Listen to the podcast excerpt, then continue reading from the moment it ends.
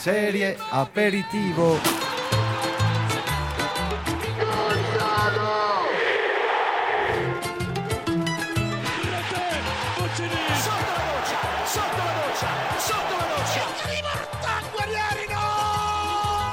Serie aperitivo, les podcasts qui s'écoutent avec les mains. Ciao ragazzi, on est lundi et qui dit lundi dit Série Aperitivo, le podcast consacré au calcio par SoFoot. Je suis très heureux de vous retrouver en ce lundi 13 novembre pour ce huitième épisode avec l'étourdissant Eric Maggiori. Ciao Eric. Ciao Andrea, Euh, je vais te dire une chose Andrea, plus que l'étourdissant Eric Maggiori, je dirais plutôt que j'ai été étourdi par ce derby romain. Ah bon, pourquoi?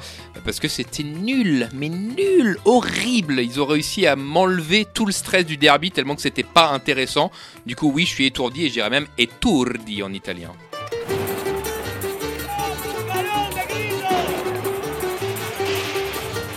L'antipasto. Vous le savez, c'est le traditionnel défi de ce début de podcast. Un membre de la rédaction vient balancer le plus vite possible tous les résultats du week-end et donc de cette douzième journée de Serie A connue jusque-là. Et ça tombe bien parce qu'ils sont tous joués. Ils sont tous joués, ouais, ouais. Ouais, c'est pas souvent. Euh, la semaine dernière, c'était mon remplaçant, Ouais. le maestro, maestro Rollinger, qui s'y était risqué, Eric. Ouais. Alors il avait bon, il avait un peu galéré hein, le maestro parce qu'il avait il avait joué le jeu, il avait voulu, il avait voulu dire tous les résultats en italien. Ouais. Mais du coup, ça l'avait beaucoup la ralenti, il avait fait ça en 13 secondes. Ok, ouais. Et alors aujourd'hui, bah on reçoit tout simplement Ma- l'immense, l'autre rédacteur en chef de SoFoot.com, Matteo Del Pecco. Matteo Del Pecco. Alors, Buongiorno ragazzi. alors Mathieu, c'est Matteo. tr- c'est très simple. Tu as 10 matchs à balancer en mode télétexte. Il faut les dire le plus vite possible. Je vais lancer le chrono. Andrea va te passer la feuille. 3, À 3, 2, 1, c'est parti. Sassuolo Salernitana 2-2, Genoa Hellas 1-0, Lecce Milan 2-2, Ki- Juventus Cagliari 2-1, Monza Torino 1-1, Napoli Empoli 0-1, Udinese Atalanta 1-1, Fiorentina Bologne 2-1, Lazio Roma 0-0, Inter Frosinone 2-0. Il y a des pièges Il y a des pièges Non, c'est pas mal. Franchement, il y, a eu- il y a eu un 11 secondes. C'est, tu Ouais, t'es En Est-ce fait, que, on- je- est-ce que je peux dire le piège? Ouais, vas-y. Bah, J'ai eu la désagréable surprise de découvrir qu'après Inter Frosinone, il y avait un Bayer Leverkusen Union Berlin. Et autant, puisque je suis quand même la série, je savais que Leverkusen c'était un club des pouilles, je crois. Oui, tout à fait. Mais Ouais. l'Union Berlin, je sais que c'est en, en Allemagne. Ouais, c'est vrai. Alors c'est vrai qu'on avait fait un petit piège, mais bon, voilà. C'est comme ça, C'est c'est pour les tester, petits, voilà, c'est. En tout cas, 12 secondes, 11 secondes, pardon. Pas mal sur 10 Pas mal du tout sur 10 matchs. Ouais. Pas mal. Merci Là, Mathieu. T'as juste buté sur le Juventus, je crois. Ouais. Mais je savais pas qu'ils étaient remontés en Serie A. Ils jouent toujours très aiguë Oui. Ok, merci. Merci Mathieu. Il primo. Primo. Tu en as parlé en préambule, Eric. La grosse rencontre du week-end, c'était ce derby de Rome à l'Olympico entre la Lazio et la Roma qui a couché d'un beau navet. Et Mhm. oui, 0-0. Et vraiment, vraiment, c'est pas ce qu'on attendait pour ce genre d'affiche. Bah ouais, et ce qui est frustrant, c'est qu'en général, le derby, ça, il répond un peu à aucune logique de, de la saison en cours. C'est-à-dire que même si les deux équipes jouent mal, même si l'une des deux équipes est, est parfois au fond du trou, bah, le derby, il a sa logique bien à lui et parfois ça accouche de matchs un peu fous. Euh, je me souviens notamment de la saison 2007-2008. T'avais une Lazio qui était zéro porte de la relégation, la Roma qui luttait pour le titre avec l'Inter. Et t'avais eu, il y avait quasiment 30 points d'écart entre les deux équipes et t'avais eu un derby fou où la Lazio s'était imposée 3-2 euh, avec un but à la 93e minute. Donc on savait là que la Lazio et la Roma étaient pas dans une phase très brillante, aussi bien l'une que l'autre, mais on espérait un peu que la magie du derby euh, opère et que les deux équipes se libèrent, jouent libérées. Et bah Eh non. ben, pas du tout. hein. Pas de pas de magie de derby, pas de magie de Noël, magie de rien du tout. Euh, C'était vraiment l'un des derbys les plus tristes et les plus moches des, des dix dernières années. Le dernier 0-0 est remonté à 2018, mais là, le pire, c'est qu'il y a pratiquement pas eu d'occasion. quoi. T'as eu euh, le poteau de Luis Alberto qui est sorti un petit peu de nulle part en première période, deux trois situations chaudes avec Romagnoli notamment, euh, et tout ça pendant qu'au même moment, Chelsea et City euh, faisaient un match nul 4-4 absolument incroyable. Et je vais citer notre, notre cher confrère Alexandre Lejeune, qui pour des raisons de SoFoot League regardait les deux matchs euh, en même temps et qui nous a dit c'est pas le même sport. Ouais, c'est dur quand même. Et surtout que la Roma compte du coup aujourd'hui 18 points, la Lazio 17. C'est- Ça fait grosso modo 5 et respectivement 6 points de, du podium. Donc c'est pas encore insurmontable, mais c'est déjà une petite différence. Je parle même pas du titre parce que voilà, là elles sont déjà 13-14 points de, l'Inter donc euh, qui s'est envolé. Mais pourquoi les Romaines sont-elles déjà si loin des hauteurs du classement? Alors, si on compare aux, saisons précédentes, la Roma est un peu à sa place. Euh, les deux premières saisons de Mourinho, la Roma a fini sixième à chaque fois, toujours avec 63 points. Il aime bien faire les choses euh, propres, Mourinho. Donc, ça fait une moyenne de 1,65 points par match. Là, on est à la 12e journée, elle a 18 points, donc c'est 1,5 points par match. Donc, on est quand même dans les mêmes, dans les mêmes moyennes. Voilà, mmh. on est sur les bases habituelles. Donc, la Roma de Mourinho, elle performe en Coupe d'Europe, euh, même cette année. Hein, tu vois, elle est même si elle a perdu cette semaine à, à Prague, elle est quasiment déjà qualifiée. Elle a fait deux finales en deux ans, mais en championnat, c'est devenu une équipe moyenne qui joue l'Europe, mais sans jamais être en mesure de se mêler ni à la lutte pour le titre, ni à la lutte pour l'océan. Donc on est dans les standards en fait. Ouais, même si tu vois, on aurait pu se dire cet été gros recrutement, Lukaku, euh, Asmoun, enfin bref, on va pas tous les faire, mais voilà quoi. Mais ça a toujours du mal à prendre. Hein. Ah la, mayonnaise ça a du mal à, ça décolle pas. C'est un peu plus surprenant pour la Lazio qui a fait une, une qui a fini deuxième l'an dernier avec euh, avec quand même un, jeu assez beau, le plus beau jeu d'Italie disait-on après le, le Napoli. Euh, mais là, euh, cette année, tu sens qu'il y a quelque chose qui s'est qui s'est cassé. Elle compte 17 points. L'an dernier, à la même époque, elle en avait 24. Et surtout cette saison, elle a inscrit que 13 buts en 12 journées. C'est très peu. C'est 11 de moins que l'an dernier à la même époque. Mais toi qui la euh, regardes souvent, c'est quoi? C'est là la Ligue des Champions qui leur coupe un peu les jambes et le rythme est dur à tenir ou comment tu l'expliques ça? Non, parce que l'an dernier il y avait il y avait l'Europa League, donc en fait il y avait aussi de la Coupe d'Europe. Je pense que déjà le départ de Milinkovic a fait a fait beaucoup de mal. C'était vraiment la plaque tournante de, de l'équipe, du jeu de Sarri. C'est lui qui, qui ramenait la balle de la défense vers l'attaque. Là, tu sens qu'il y a très peu de liant entre la défense et l'attaque et j'ai jamais vu autant de longs ballons vers l'avance alors que c'est pas du tout ça le jeu de Sarri. Le jeu de Sarri, c'est des passes courtes, c'est des, des mouvements rapides. Cette année, on n'a pas ça. Alors, est-ce que les joueurs sont cramés et n'y arrivent pas? On voit des joueurs comme Felipe Anderson, même comme Zaccani, qui sont pas du tout au niveau de l'an dernier, sans parler de Chiro Immobilier, qui est le, ah bah fantôme. Tu l'as vu, hier, tu l'as vu hier lors du derby, c'est bah, terrible. Euh, et d'ailleurs, Spalletti l'a, l'a pas convoqué, hein, ça veut tout ah dire quand même, alors qu'il l'avait mis capitaine pour sa première, ah, il a un niveau, sélection. Euh, malheureusement abyssal. Donc, donc c'est sûr que cette saison, les deux Romaines ne vont pas jouer les premiers rôles, hein, ça c'est une certitude. Et, et, comme tu le disais, l'écart avec le podium, il n'est pas encore énorme, mais tu sens pas dans ces deux équipes un énorme esprit de, de révolte, ça manque de, de niaque chez l'une chez l'autre. quoi. Il n'y a pas de voilà d'émulation, on sent pas une équipe, euh, que ce soit l'une ou l'autre, capable d'accrocher le, le, bon wagon. quoi. L'autre événement du week-end, Eric, on l'avait d'ailleurs un peu senti, c'est la rechute du Napoli. Et ouais, Naples joue à domicile, donc forcément, bah, Naples se casse la gueule. Voilà, défaite à domicile, encore une fois, 1-0 euh, sur un but aussi tardif que magnifique. Euh, on vous le conseille de Victor Kovalenko. très belle frappe. Euh, troisième défaite de la saison, tout à domicile pour le Napoli, champion en titre. C'est quoi le problème de ces Partenopei au Maradona? Bah, C'est un peu le même discours qu'avec la Lazio. Quoi. C'est comment une équipe peut être autant métamorphosée d'une saison à l'autre comme ça. Alors, Naples n'est pas totalement à côté de la plaque. Hein. D'ailleurs, ils sont toujours dans la course à la Champions. Mais tu sens une équipe qui, qui subit un peu son stade et surtout l'absence de ses tauliers de la saison dernière. quoi. C'est dans ce type de match qu'un Ozymen, la saison dernière, peut te débloquer ça. Là, il est blessé depuis un mois, donc bah, compliqué. Tu sens qu'il manque un leader. quoi. Et, derrière, tu concèdes aussi beaucoup plus d'occasions et c'est là que tu vois qu'un gars comme Kim. Euh, ce Kim, contre Kim, qui était qui était euh, qui est pas forcément encore transcendant au Bayern, bah, il était il était primordial dans cette équipe l'an dernier. Bon après on le savait, hein, la saison passée du, du Napoli c'était un peu à one shot.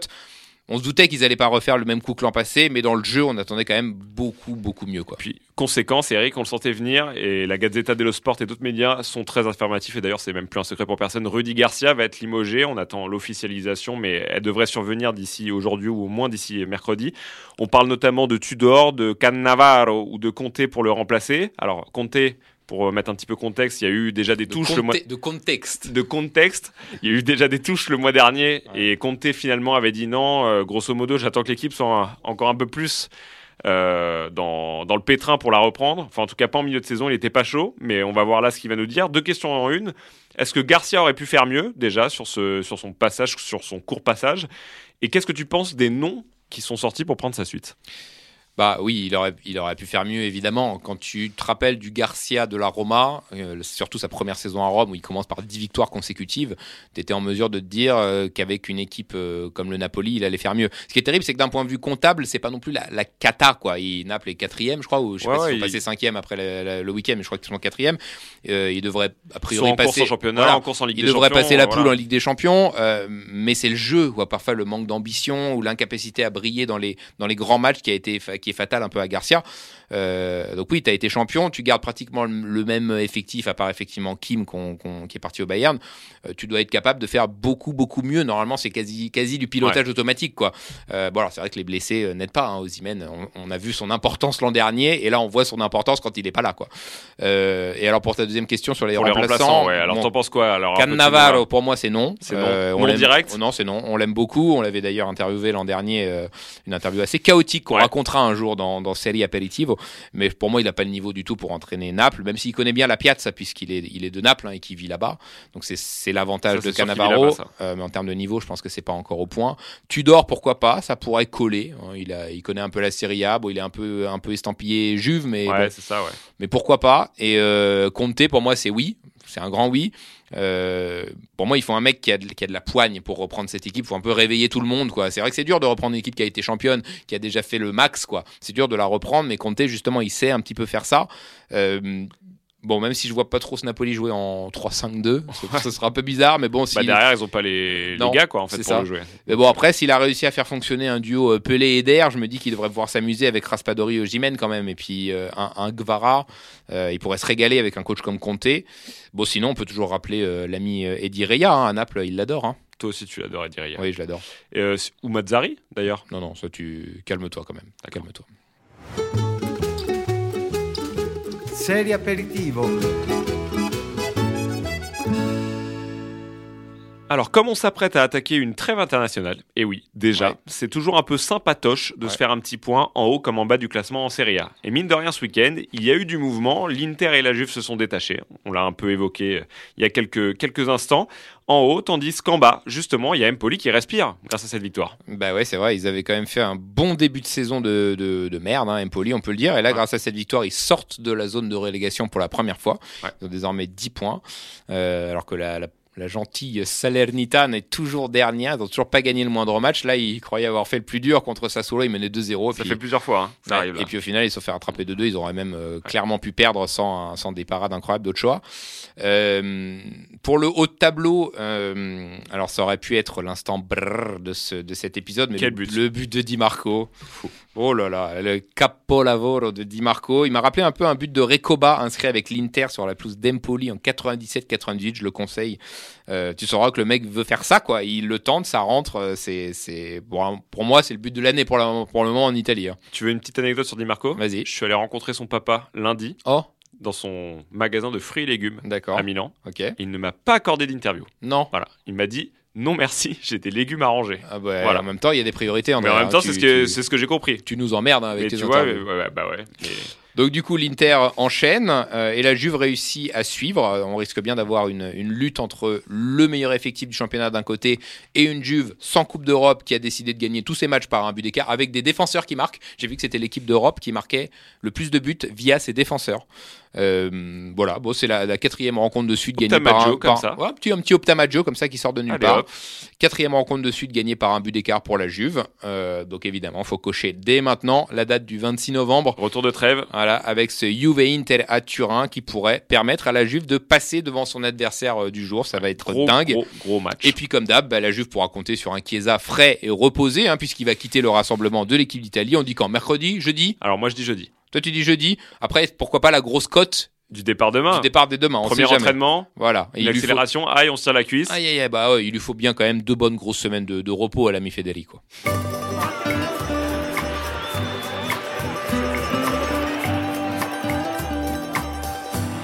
L'instant brrr.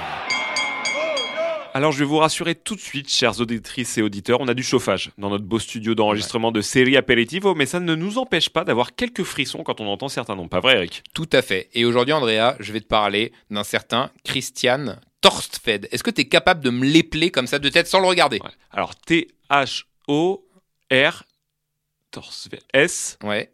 Torsvert V. Non. C'est Ah. perdu, c'est déjà perdu. c'est perdu, c'est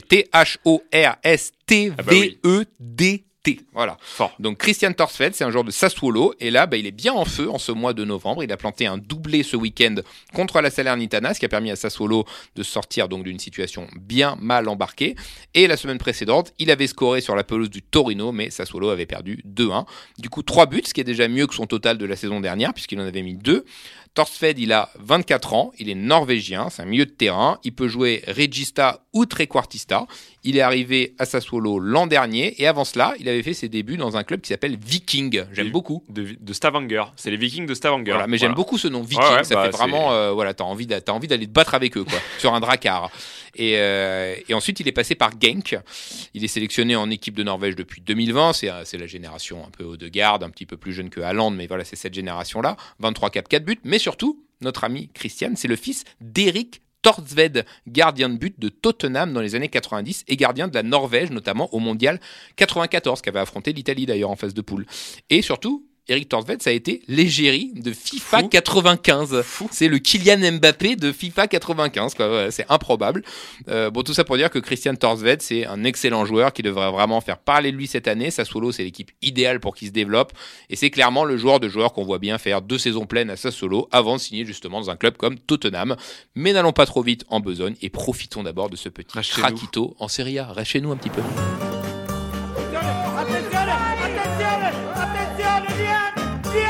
VAR,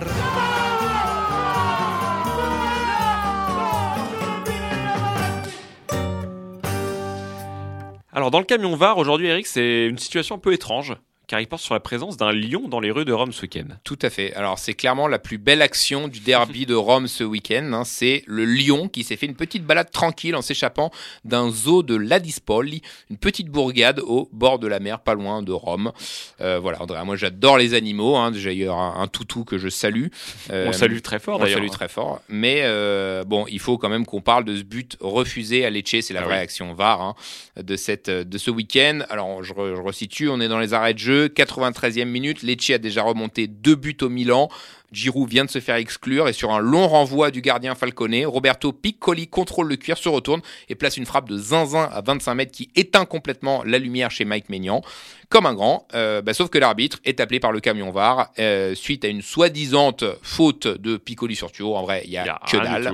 Euh, au final, ça fait but annulé et le président de Lecce a vraiment pété un câble après le match. Il a dit si on cherche une petite poussette sur chaque but marqué, on réussira toujours à en trouver une. De cette manière, on tue le jeu, on tue la passion des gens. Et franchement, je suis assez d'accord Bah, avec lui. de lui donner tort quand on voit Voilà, l'action. je suis assez d'accord avec lui. Moi, je sens vraiment que je n'arrive plus à célébrer les buts de mon équipe comme avant. C'est-à-dire, là, je prends un exemple, le but d'Immobilier ce- cette semaine contre Feyenoord, je ne l'ai pas célébré parce que j'étais persuadé qu'il était hors jeu et que la VAR allait l'annuler. Euh, donc j'ai vraiment, moi maintenant, j'ai peur de célébrer un but parce que j'ai peur que ma joie soit soit arrêtée. Et voilà, bah, ce but annulé à Lecce en est la, vraiment le, le, le- comment on dit, L'illustration L'illustration, tout à fait. Merci André. Pizza 4 français. Pour la 2, s'il vous plaît.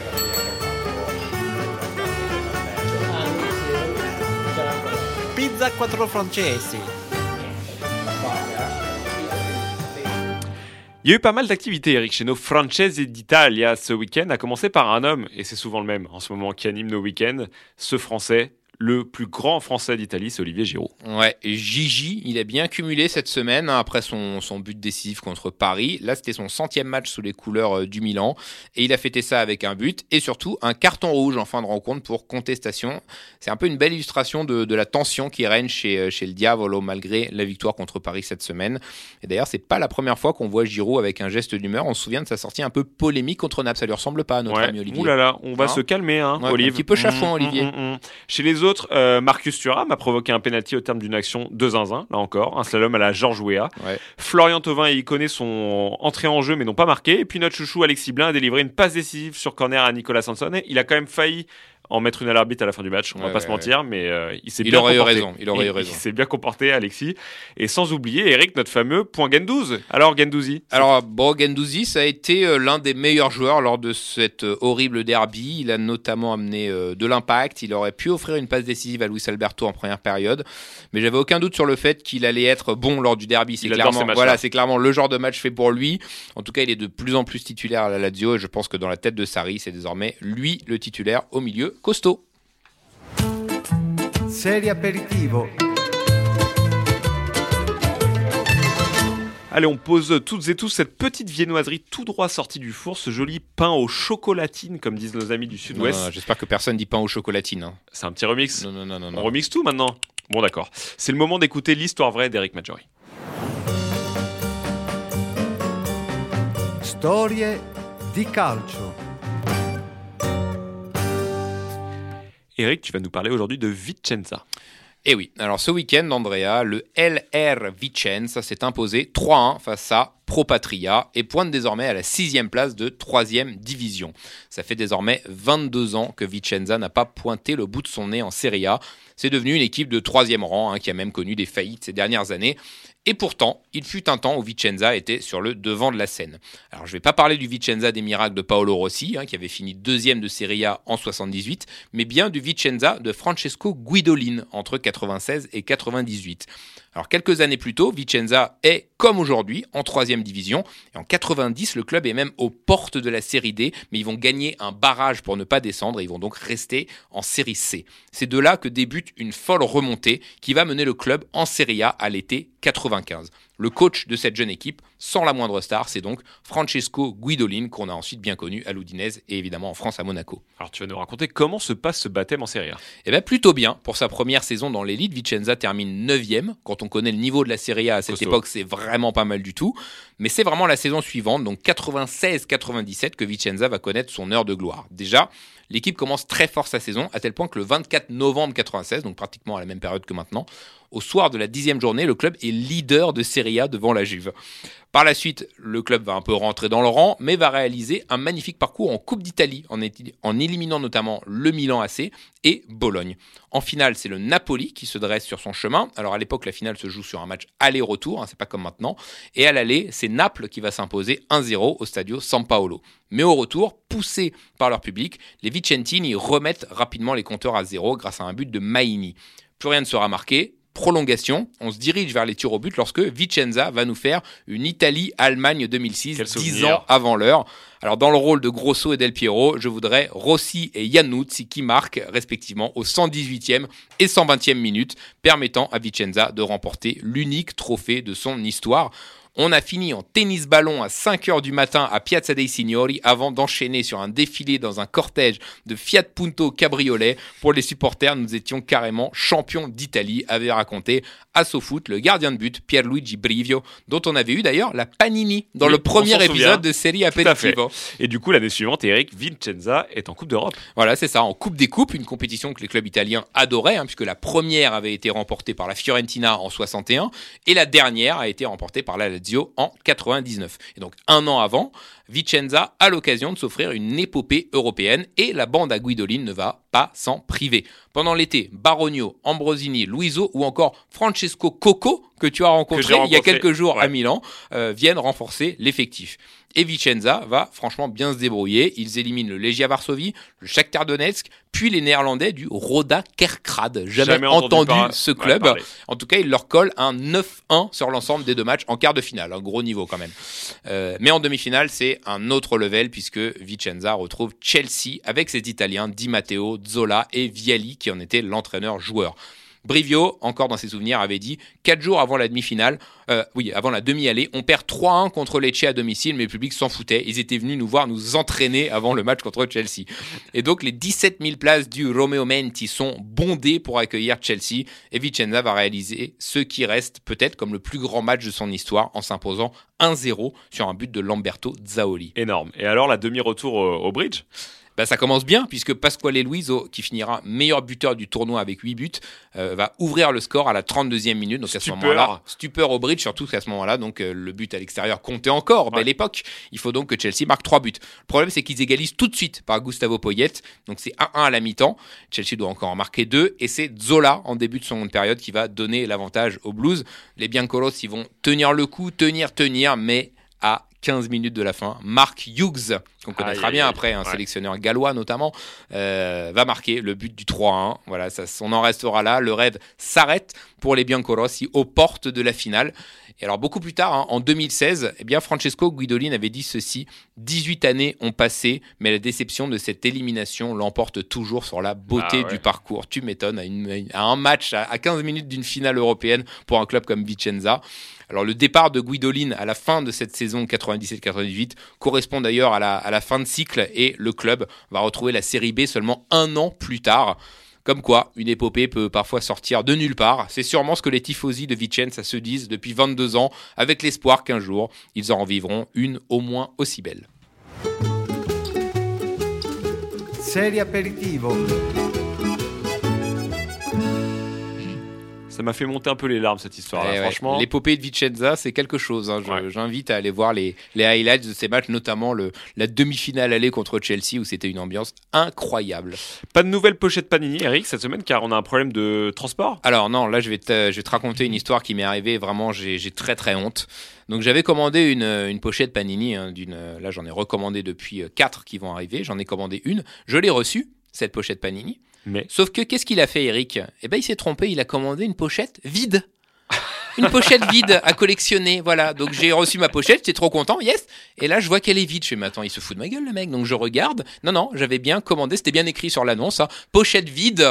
Voilà. Donc j'ai acheté une est-ce pochette qu'elle était bien vide. déchirée ou pas Ouais, elle était parfaite, elle était bien décollée, euh, c'était parfait. Donc voilà, donc j'ai chez moi une pochette vide, donc je me suis dit non, je vais pas la ramener. Donc comme la semaine dernière, vu que j'ai plusieurs albums Panini chez moi, j'ai ramené un album et j'ai ramené l'album du coup de la saison 96-97. Il est C'est juste, il brille. il brille, il est magnifique et c'est justement bah, la saison où Vicenza gagne la Coupe d'Italie. Donc ce que je vais faire, je vais faire comme la semaine dernière avec euh, ton remplaçant Mathieu Rollinger, je vais te donner l'album. Vas-y. Tu vas choisir au hasard trois équipes de Serie A et je vais devoir trouver trois joueurs de cette équipe. Ok, alors du coup, je vais prendre cet album et l'ouvrir au hasard, en Au tout hasard. bien, tout Vas-y, vas-y, vas-y. Alors, eh ben c'est Vicenza, Ah bah justement, voilà. Allez, mais tiens, tiens, Vicenza. Alors, comme par hasard. comme par hasard. Bon, alors du coup, Vicenza, c'est un peu plus facile puisque j'ai fait, euh, j'ai fait euh, cette épopée. Alors, bah, on va citer euh, évidemment le, le gardien, Brivio. hein, Ouais. dont On avait eu Brivio, c'est bon. La, la Panini. Euh, bah, Zaoli, le buteur. Euh, et puis Maini, je crois, qui était euh, milieu de Maini, terrain. Maini, il y est, ouais. Voilà, bon, ça fait Et- trois joueurs. Et figure-toi que dans ces albums-là, je ne savais pas, il y a aussi Altri Giocatori. Alors eux, ils n'ont pas le droit à leur Ah, vignette. ils ont pas droit à la vignette, Et il y a notamment Pierre Womé. Ah, Pierre Womé, qui était, était là. Vicenza, d'accord. Bah, Voilà. écoute, euh, parfait. Alors, Vicenza, c'est bon. On va prendre une autre page. Allez, on prend un gros l'Inter. L'Inter, bon, l'Inter, il y a du lourd. L'Inter, à cette époque-là, il y a évidemment Javier Zanetti, il y a évidemment euh, Yuri Djorkaeff, Bien il sûr. y a évidemment Ivan Zamorano, il y a sûrement Benoît Coé qui est déjà là. Est-ce qu'il est là, l'ami Coé? Attends, je, re- je regarde tout. Djorkaeff, c'est bon. Ouais, Euh, il doit être là, l'ami Coé. Zamorano, il y est. Ouais. Et l'ami Coé, l'ami Coé, je crois qu'il n'y est pas. Bon, alors le gardien. Palioka, sûr. c'est bon. Et je me demande, est-ce que Bergomi est encore là? Oui. Bergomi, il est dans les Altri. Lui, il a pas sa vignette. Mais il comment est dans ça? Les Altri Giocatori. Ça, c'est un manque de respect. Non, il y a. Jocelyn Angloma, il y a Paul Ince, Paulins, ouais, bien sûr. euh, Aaron Winter, Ouais, bien sûr, qui était à la Lazio avant, euh, Maurizio Ganz, bien sûr. Marco Branca, ouais, Branca. Chiriaco Sforza aussi. Ouais, ouais, Sforza. Enfin voilà. Bref. Bon, allez, on se fait une dernière équipe. euh, Allez. Eric, rapide, euh, rapidement. Allez, bon. On se prend une équipe de série B ou Oh, pas ça, c'est trop dur. C'est trop dur. c'est trop Allez, dur. Non, allez, on reste je, en Serie A. je reviens en série A. La Samp. La Samp, alors la Samp, euh, bah, il y a du lourd surtout en attaque. hein. En La Samp qui est en train de se refaire une, euh, la cerise en série B. Deuxième victoire consécutive à Modène ce week-end. Voilà. On Voilà. pense à Andrea Pirlo. pas mal. Alors euh, bah, la Samp, je dirais qu'il y a évidemment Roberto Mancini qui est là, sa dernière saison. Le Mancho euh, évidemment. Super coupe de En cheveux. attaque avec Montella. Bien sûr. Euh, Est-ce que non, Bogossian doit être à Naples, euh, donc il doit pas être là. Euh, à Je la te confirme, il Samp, pas là. euh, Est-ce qu'il y a notre ami Palmieri qui est là? Palmieri. Est-ce qu'il n'était pas encore là Il arrive peut-être plus tard, Je viens de voir un Pierre L'Aigle. Ah bah bien sûr, Pierre Lègle évidemment. Euh, Palmieri. Est-ce que Carambeu est là? Carambeu n'est pas là. Ah, il est déjà S'il parti. est là, pardon. S'il est là, Il est là, Attends, juste bah, là. Bien sûr qu'il est là, Carambeu. Entre euh, Alberigo Evani et Ouais. Pierre L'Aigle. Bon, bah, Voilà. voilà. Bah, j'ai mes trois joueurs. Et surtout, bah non, il y en a un que tu aurais dû me citer quand même. Qui ça? Sinisa Mihalovic. Bah bien sûr, bien sûr. Mais pour moi, il est, il est à la Lazio toute ma vie. Serie aperitivo. C'est quoi, Eric? Je pense que tu dois, tu dois au moins ça, nos chers auditrices et auditeurs, tu dois mettre sur Instagram la photo de ta pochette vide Panini que tu as reçue. Bah, ouais, c'est honteux. Vraiment, j'ai honte. Prochain rendez-vous, du coup, euh, mon Eric, dans deux semaines. Et oui, car c'est le retour de ce qui angoisse le plus nos cugini italiens depuis quelques années maintenant. C'est la trêve internationale. Mm. Et oui, l'Italie va affronter la Macédoine du Nord. Ouh là là, ça fait peur. Oh et l'Ukraine, deux matchs de la peur, vraiment. Mais pas de panique, pas de panique, car la prochaine journée de Serie A, là, on va avoir du lourd, une palanquée de bangers. Ouais. Attention, Banger. Lanquet, ouais, ouais. Attention, Banger. Ouais. Euh, Atalanta-Napoli, Ouais. Milan-Fiorentina, et tu l'as dit tout à l'heure, Juve-Inter, vraiment gros gros week-end de reprise. Ouais. Toi, qu'est-ce qui te chauffe Trois gros matchs, bah moi comme un comme un couillon, je vais mater la défaite 1-0 de la Lazio à Salerne sur un but de Candreva. Hein, voilà, quelle vie pour moi. Tu me dégoûtes, Eric. Ouais. Allez, voilà pour nous, c'est fini pour aujourd'hui. On se retrouve donc après la trêve pour un nouvel épisode de série Aperitivo. Ciao, ciao Ciao ciao.